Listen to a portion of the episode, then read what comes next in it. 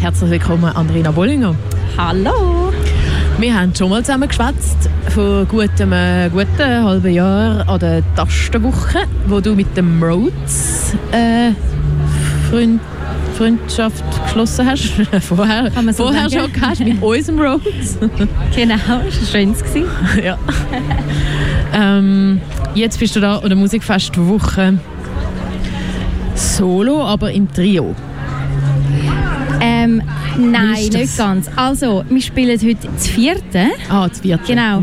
Es hat sich ein bisschen etwas da in diesem halben Jahr und ich spiele jetzt eigentlich ausschließlich nur noch mit Band. Das ist auch so, das kommt irgendwie auch der Vision von meinem Album am nächsten und ich habe jetzt doch nach so drei Jahren Solo-Spielen gemerkt, dieser Musik will ich mehr Dynamik geben und jetzt ist es wirklich so da, wie ich es mir vorgestellt habe. Es macht mega Spaß. Sehr schön. Was hast du da für Leute am Start? Kannst du etwas über die erzählen? Es sind alles Leute aus der Romandie. Wir haben, ich weiß, es ist lustig, ich habe irgendwie so eine Connection zu der Romandie. Ich habe es mega gern. Und ich glaube auch so ein bisschen meinen Gedanken von Röstigraben überwinden und so. Äh, wir haben den Natek am Schlagzeug. Er ist auch mein privat mein Partner und ich arbeite mega gern mit ihm. Wir haben den Jules Martinet am Bass und den Alvin Schwar an den Keys. Also du und drei Dudes. Ich und drei Dudes. Genau. Ist das extra oder ist das Zufall? Das ist ähm, nicht extra. Ich habe mir das sehr lange überlegt. Mir ist es wichtig, um Flinta-Personen zu fördern in der Musik und die auch in meinem Team zu haben. Und ich schaue da eigentlich sehr fest drauf. Es ist tatsächlich, als ich an dem Punkt war, um einen Keyboarderin zu suchen, ja, habe ich gefehlt, um eine zu finden, eine Frau, leider. Und ähm, ich habe das aber im Kopf, dass ich auch Licht und Ton eigentlich immer auch Frauen dabei habe. Jetzt heute ist es leider auch ein Mann. Leider. Also heute ist es einfach ein Mann. Aber es ist mir schon ein sehr wichtiges Thema. Ja.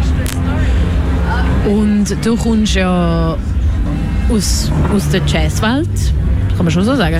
Hey, das ist so ein bisschen, das ist so ein bisschen mein Background. Also, ja, ich habe Jazzgesang studiert, aber ich habe eigentlich nie so wirklich Jazz gemacht. Aber schon so ein bisschen eher der edgy Pop, der dann dort Ja. in die Richtung irgendwie ein bisschen reindrückt. Es ist schon ein bisschen, immer ein bisschen experimentell gewesen, nicht so Pop im kommerziellen Sinn, wie man sich das vorstellt. Von dem her, ich mag das schon so ein bisschen das Anecken einmal, aber vor allem einfach das machen, was mir Spaß macht irgendwie und dann, ist, dann entsteht einfach das, so wie es ist.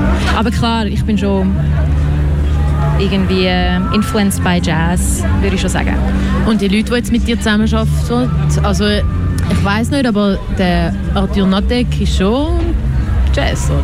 Ja, das ist lustig. Es sind eigentlich alles Leute mit Jazz-Background, die aber auch irgendwie die Grenzen so überschreiten und auch mega interessiert sind, um Neues auszuprobieren, sei soundtechnisch. Ähm, und mir ist das auch mega wichtig auf der Bühne, dass ich die Freiheit habe, auch untereinander. Also ich glaube, alle Leute sind sich das auch gewöhnt. So, dass viele auch trotzdem, obwohl es Songs sind, wir spielen wirklich klare Songs, es, es gibt nicht wirklich Improvisation, aber trotzdem, dass irgendwie einfach die Freiheit kann da sein, dass gewisse, gewisse Space kann existieren und dann eben auch spontan Sachen, überraschende Sachen können entstehen. Gibt es da einen Unterschied zwischen MitmusikerInnen, die eben eher so ein einen jazzigen Background haben und derjenigen, die vielleicht aus einer anderen Ecke ko- kommen? Ich weiß nicht, hast du schon mal, ist dir so ein bisschen aufgefallen?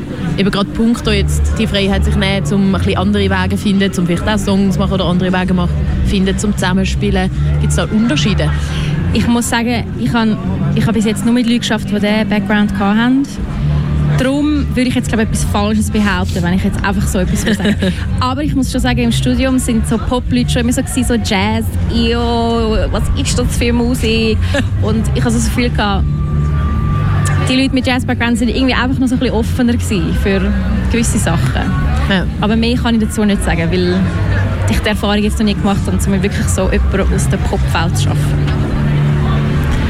Ähm, ich habe etwas gelesen. ich habe etwas gelesen über dich. Okay. Ich habe gelesen, dass du dich unter anderem ähm, oh, dass du unter anderem Lyrics schreibst, die von Malerei und Poesie inspiriert werden. Ja. Ich habe mich dann gefragt, ob wir über das schon geredet haben im, im November Doch, wir an der haben über das Tastenwoche. geredet. Haben wir über das geredet? Wie war Oder so wir haben- und ich habe mich dann gefragt, Ich glaube, wir haben es schon, schon angetönt.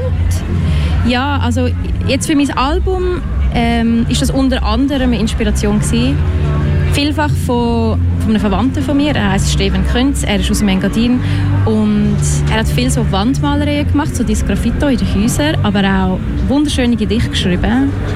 Und so seine Kunst hat mich mega fest inspiriert. Es ist so ein bisschen surreal und er erschafft irgendwie so Welten, wo mich sehr ansprechen. Er erfindet Wesen und er schaut auch so ein bisschen ins Innere und er schafft irgendwie einfach so Welten, die mich sehr beeindrucken und inspirieren. und wie geht das dann in die Musik rein? Also natürlich kommt das von dem Text, aber ich probiere die Musik natürlich dann auch mega spielerisch und mit Details anzureichern, also dass es da die Verbindung schon irgendwie auch gibt. Und eben, durch das, dass meine Musik nicht so, äh, so kommerziell in dem Sinn ist, dass ich eben auch mit komischen Formen arbeite oder mit ja, so ein bisschen surrealen Elementen halt, dass ich das irgendwie so probiere zu verbinden. Aber es kommt schon vom Text her natürlich, vor allem. Siehst du so Farben und Formen, wenn du Musik machst? Hey, nein, ich bin mir nicht so einig. Habe ich Also- jetzt gerade gedacht, das wäre auch lustig. Also lustigerweise habe ich schon meistens so ein Bild oder, oder schon irgendwie eine Form ähm, von einem Song, weil ich oft natürlich auch mit dem Text starte oder mit der Bedeutung von etwas und dann ist das natürlich schon sehr stark, so die Bilder, aber wenn ich Musik höre, sehe ich nicht Farben in dem Sinne. Jetzt noch zu eben dem Album und deiner Tour. Also bist du im Moment, im Moment unterwegs. Ja. Was gibt es da so für Fixpunkte? Wo freust du dich mega drauf? Vor was hast du ein bisschen Angst? Oder wie ist das? Also, äh, wir haben jetzt, äh, also heute ist natürlich ein mega Highlight für mich. Das ist so auch lustigerweise das erste Mal, also als Gast, Gästin an der Musikfestwoche. Äh, ich bin wirklich zum ersten Mal da und es- ein mega Dream, um da jetzt zu spielen. Es ist mega cool. Ähm, wir, spielen nächste Woche noch in Nia und dann natürlich die Release-Tour, wo so acht, neun Konzerte in der Schweiz sind und auch noch ein Konzert in Berlin. Und ich freue mich mega. Wir spielen eigentlich in der ganzen Schweiz. Natürlich Plattentaufe in Zürich im Mutz am 20. Oktober, wo sicher ein Highlight wird, wo ich auch so speziell noch so ein bisschen als Happening gestalten mit so spezieller Raumgestaltung und so. Und ja, ich freue mich eigentlich auf jedes einzelne Konzert. Es ist- es wird mega cool. Cool. Yeah. Ja, dann äh, genieße es sehr fest. Das erste Mal eine Danke. Musikfestwoche auf Ja. der Bühne. Und äh, viel, viel Spaß und Glück und Erfolg weiterhin für dich und Gleichfalls. auf der Tour. Merci vielmals. Danke, dass du da. Danke.